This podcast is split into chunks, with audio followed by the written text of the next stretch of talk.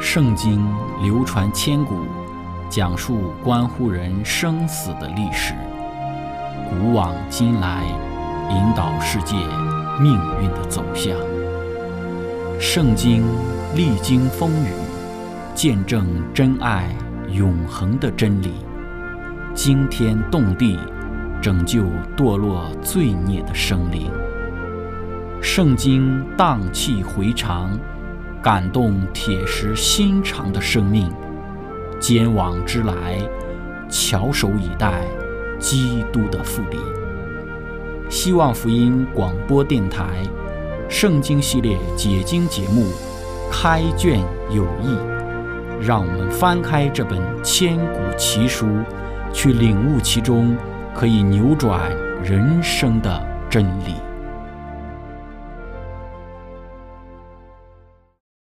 亲爱的听众朋友，平安！欢迎您收听《圣经解经》节目《开卷有益》。今天我们要继续学习被称为有美好灵性的先知但以理，以及他所写的《但以理书》。今天我们主要讲述的内容是有关于但以理书的历史的背景。那么，关于但以理书的历史背景，我们也可以留意参考耶利米先知那个时期的历史，还有以西结。这两位先知他们所处的时代背景，也可以给我们有更多的看见。今天我们所讲述的内容也与之前的内容稍微有一点的重叠，但是为了更系统的去理解但以理书，在此需要做出赘述。在开始我们今天对于但以理时期的历史背景的讲述之前，我们一起来聆听一首诗歌：为我造清洁的心。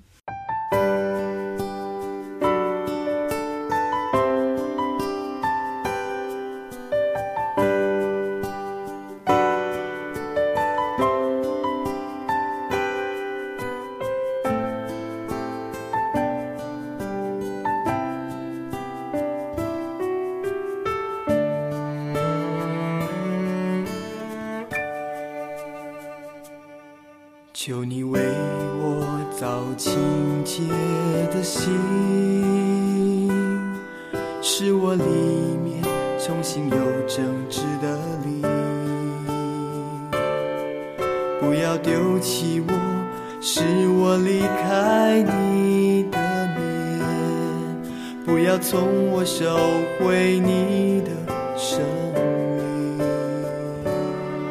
求你使我。人的救恩之恩，赐我乐意的灵扶持我，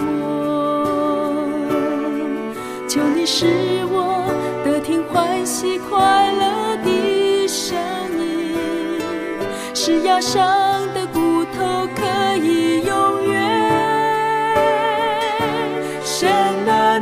是拯救我的上帝。我的舌头要高唱你的公义，忧伤痛悔的心你不轻看，洗涤我，我就必须更白。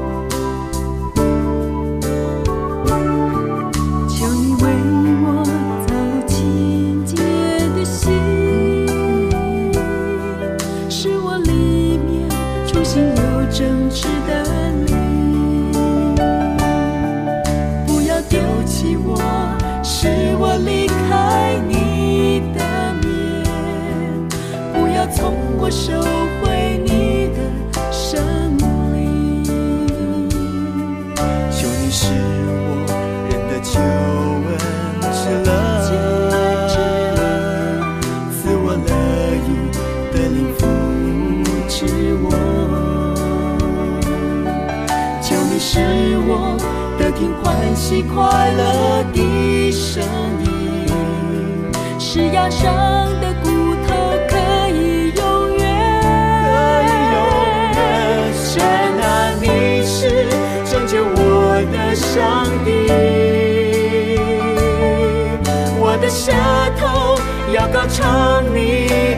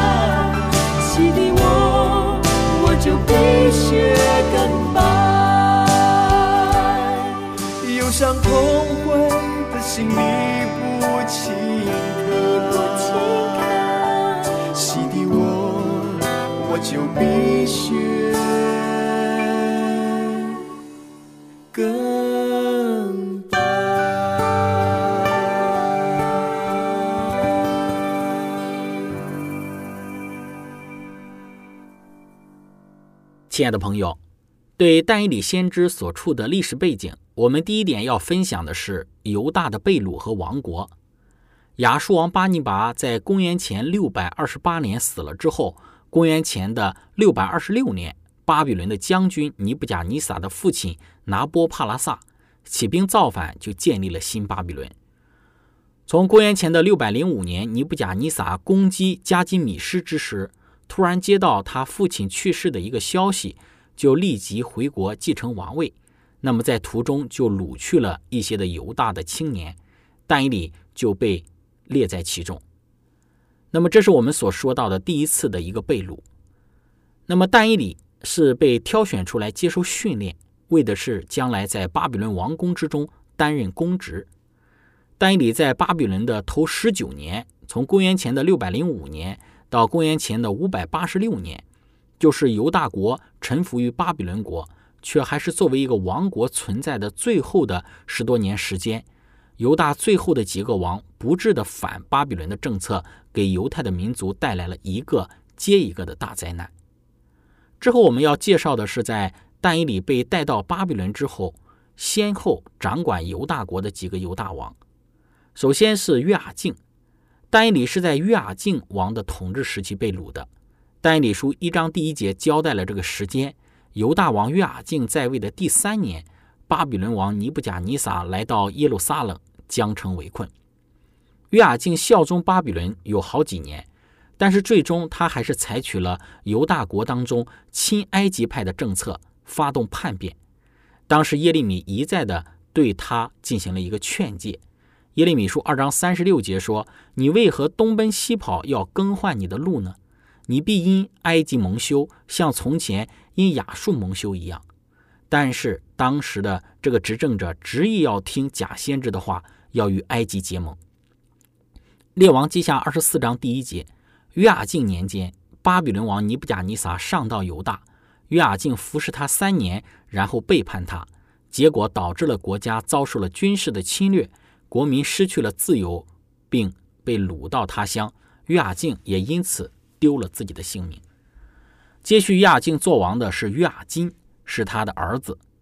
继位者约雅金登基做王只有三个月的时间，就亲眼目睹巴比伦军队为了惩罚背叛而发起的再一次的攻击。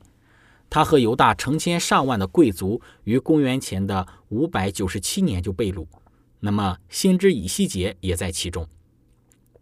列王记下的二十四章十二到十四节讲到，犹大王约雅金和他母亲陈普首领太监一同出城，投诚巴比伦王。巴比伦王便拿住他。那时是巴比伦王第八年，巴比伦王将耶华殿和王宫里的宝物都拿去，将以色列王所罗门所造的耶华殿里的金银器皿都毁坏，正如耶和华所说，又将耶路撒冷的众民和众首领。并所有大能的勇士共一万人，连一切的木匠、铁匠都掳了去，除了国中极贫穷的人以外，没有剩下的。尼布甲尼撒王登基是在公元前的六百零五年，八年之后，也就是公元前的五百九十七年，就发生了犹太人的第二次被掳。最后一位王是西底亚王，他是约雅金的继承者。西底家也是约雅金的叔叔，也就是约雅金的父亲约雅敬的弟弟。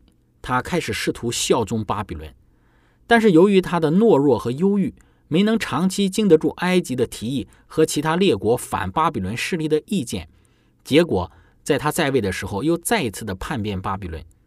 那么尼布甲尼撒王厌倦了巴勒斯坦的反复的叛乱，决定除去犹大国。巴比伦军队蹂躏犹大长达三十个月，并夺取毁灭了耶路撒冷，包括其中的圣殿和王宫。在公元前的五百八十六年，将犹大的大部分的居民都掳到了巴比伦。这一段的历史在《列王记下》的二十五章有清楚的论述。接着，第二点我们要分享的就是犹大王国背景之下的但以理。但以理在巴比伦王宫中，首先看到自己同胞的苦难，在这些多灾多难的乱世里，但以理一直住在巴比伦。他多次看到过巴比伦军队为攻击他的故土而兴兵远征，看见他们带着被掳的犹太人胜利归来，看到过第二次被掳当中的约雅金王还有他的家人，看到过第三次被掳当中被弄瞎双眼的西底亚王。他也一定知道被掳的犹太人当中发生的政治的煽动，导致尼布甲尼撒烧死了一些主要的煽动者。正因为这次的政治的动乱。耶利米才写信给他被掳的同胞，恳劝他们在巴比伦过一种安静平和的生活。耶利米书二十九章第一节说道：“先知耶利米从耶路撒冷寄信给被掳的祭司、先知和众民，并生存的长老，就是尼布甲尼撒从耶路撒冷掳到巴比伦去的。”二十九章的四到第七节信上说：“万军之耶和华以色列的上帝对一切被掳的人。”就是我使他们从耶路撒冷被掳到巴比伦的人如此说：你们要在巴比伦盖造房屋，住在其中，栽种田园，吃其中所产的，娶妻生儿女，又为你们的儿子娶妻，使你们的女儿嫁人，生儿养女，在那里要生养众多，不致减少。我所使你们被掳到的那城，你们要为那城求平安，为那城祷告耶和华，因为那城得平安，你们也随着得平安。在巴比伦的但以里，安静而忠诚地履行着忠臣和国民的责任。在这一个学术训练之后，他成了哲士的精英成员。作为王的顾问，但以里就有非同寻常的机会向尼布甲尼撒王解释有关未来各帝国的梦。结果，但以里被委任以极高的职务，他在这个职务上有好多年，使他有机会使尼布甲尼撒王认识上帝的大能。但以理和他的朋友们所侍奉的就是这一位上帝。我们并不知道但以理他担任多久的时间，在同时代的任何非圣经的原始资料当中都没有提到但以理的名字。但以理书中只记录了尼布甲尼撒统治期间的四件大事，而且但以理在其中的三件大事中都起了重要的作用，就是第一章的犹太王室贵族的接受教育。以及第二章当中的为尼布甲尼撒解梦，还有第三章当中的他的三个朋友的经历。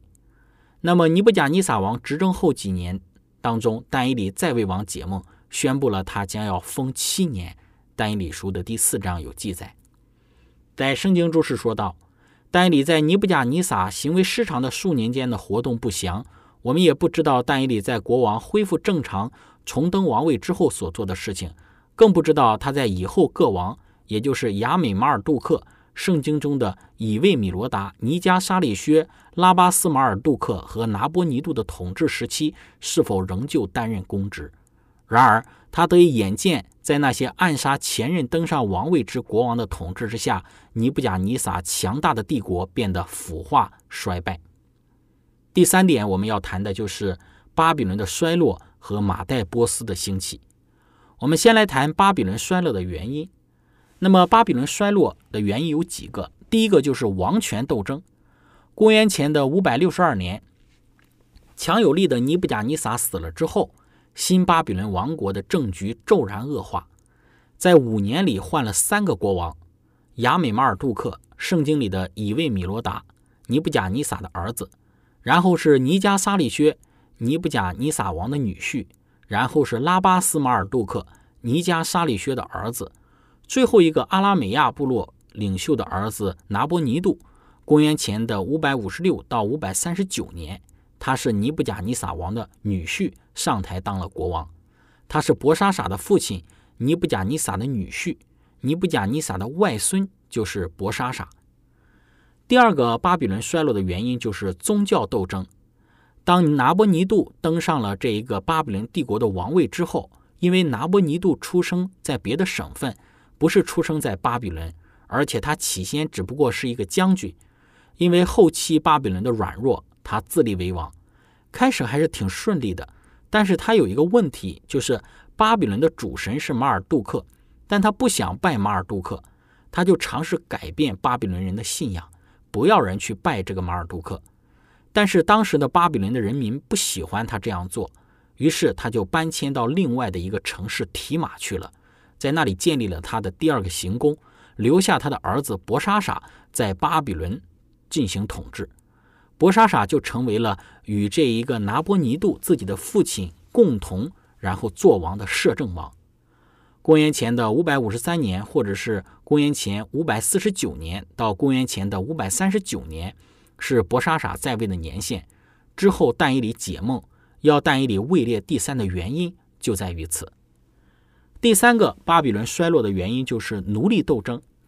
尼布甲尼撒在世的时候，新巴比伦王国时期的奴隶制度也有更大的发展，奴隶的人数也增多。一个显著的特点就是让奴隶更多的独立经营，奴隶们可以自由的独立租赁土地、经商、从事手工业等等的，甚至可以开钱庄放债。有极少数的奴隶甚至还能够达到相当富有的程度，甚至奴隶本身也拥有奴隶。除了为主人代理行事之外，他们又同时经营自己的经济。不过，即使是他们富起来，他们还是其主人的财产，主人还是可以将其随意的买卖、转让，或者是作为陪嫁物。他们要烙上主人的名字。大多数的奴隶仍然处境不是很好。从保存下来的司法文件之中，奴隶否认自己是奴隶的身份。还以逃亡的形式进行反抗当时的奴隶主。第四个巴比伦衰落的原因就是自由民斗争。除了奴隶之外，社会上主要的生产者是自由民，他们租赁王室神庙及个别奴隶主的土地，而且往往还要额外租用牲畜、种子和农具。他们也同时是当时的这一类被剥削的人。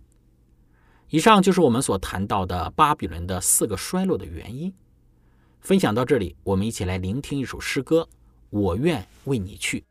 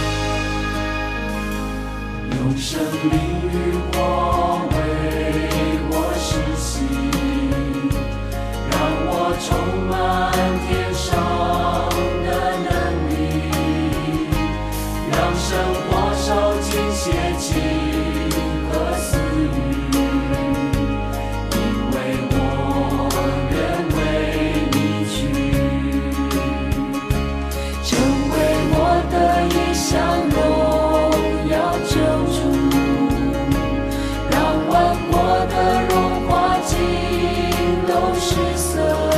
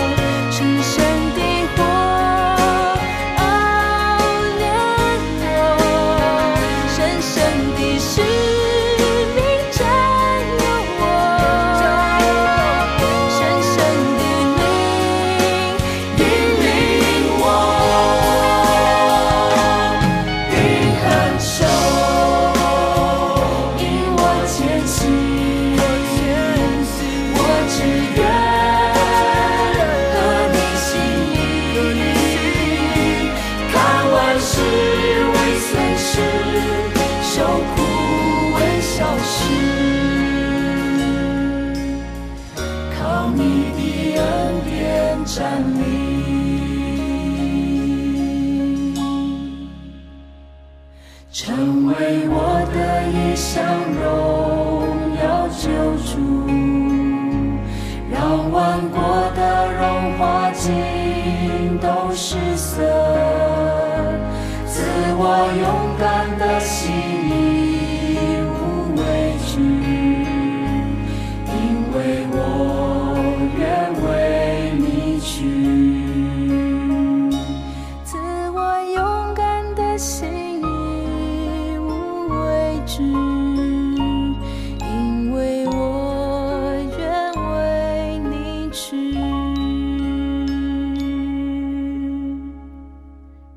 亲爱的朋友，但以理在巴比伦列王更迭的时代里，他也一定怀着超乎寻常的兴趣，注意到东方的波斯王古列彗星般的兴起。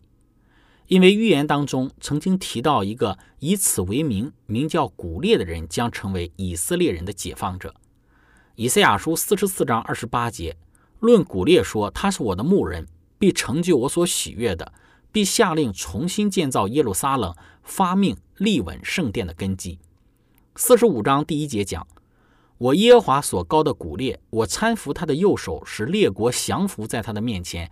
我也要放松列王的腰带，使城门在他面前敞开，不得关闭。”四十五章十三节说：“凭公义兴起古列，又要修直他一切的道路。他必建造我的城，释放我被掳的民，不是为公价，也不是为赏赐。”这是万军之耶和华说的。博沙沙。统治巴比伦，成为与他父亲拿波尼度一起的摄政王的时候，正是公元前的五百五十三年。而拿波尼度自己则远征阿拉伯的提马，将提马设为巴比伦的第二首都。这一年也是波斯王古列可能成为马代帝国的这一个霸主那一年。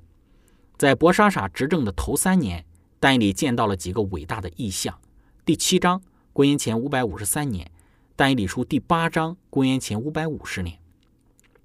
在此之前，他只是以解梦者为人所知。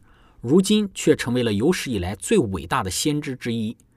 巴比伦帝国国内阶级矛盾和民族矛盾加剧，加上拿波尼度对马尔杜克神庙之间的矛盾加剧，在公元前的五百三十九年，波斯人崛起，古列率军入侵新巴比伦王国的时候，巴比伦的祭司竟打开大门放波斯的军队入城，然后博莎莎就被杀，之后是拿波尼度被俘，新巴比伦王国不战而亡。这就是但以理书第五章的叙述的这一段历史。在先知与君王当中说到，古列的大军进破巴比伦的城垣，这对于犹太人而言乃是一个征兆，表明他们脱离贝鲁德释放的时候近了。在古列出世一百多年以前，圣经就已经提及他的名字，并曾记载他在突然之间攻陷巴比伦，并为释放贝鲁之民预备道路，等他所成就的这一个实际的一些的事迹。波斯征服者的大军突然。由业已改道而流的河床进入巴比伦京都的中心，并闯进那因自觉安全而敞开且全无防守的内部的门户。犹太人在这一件事情上已有充分的凭据，证明以赛亚所说有关那些压迫他们的人忽然倾覆的预言已经逐字的应验。在一八七九年发现的古列原著上，这个古列原著现存于大英博物馆。他写成的年代大约是公元前六世纪，在波斯攻陷巴比伦后，古列大帝宣布释放所有的奴隶回乡，因此圣经学者一般认为他就是古列大帝在巴比伦之囚后让犹太人重返应许之地政策的一个证据。古列原著也被视为是世界上最早的人权宣言。在《先知与君王》这本书中说到，列国的历史今日向我们说话。上帝已为每一个国家和每一个人，在他的大计划之中安排了一个地位。今日万国万民都受着那位绝无错误之手中的线砣的试验，人人都在根据自己选择而决定自己的命运。上帝则掌管着一切，以成全他的旨意。亲爱的朋友，今天我们就分享到这里。您可以与我们有更多的互动，可以写电子邮件给我们。我们的电邮地址是 zhi。c h e n g at v o h c 点 c n，感谢您，愿上帝赐福您，我们下次节目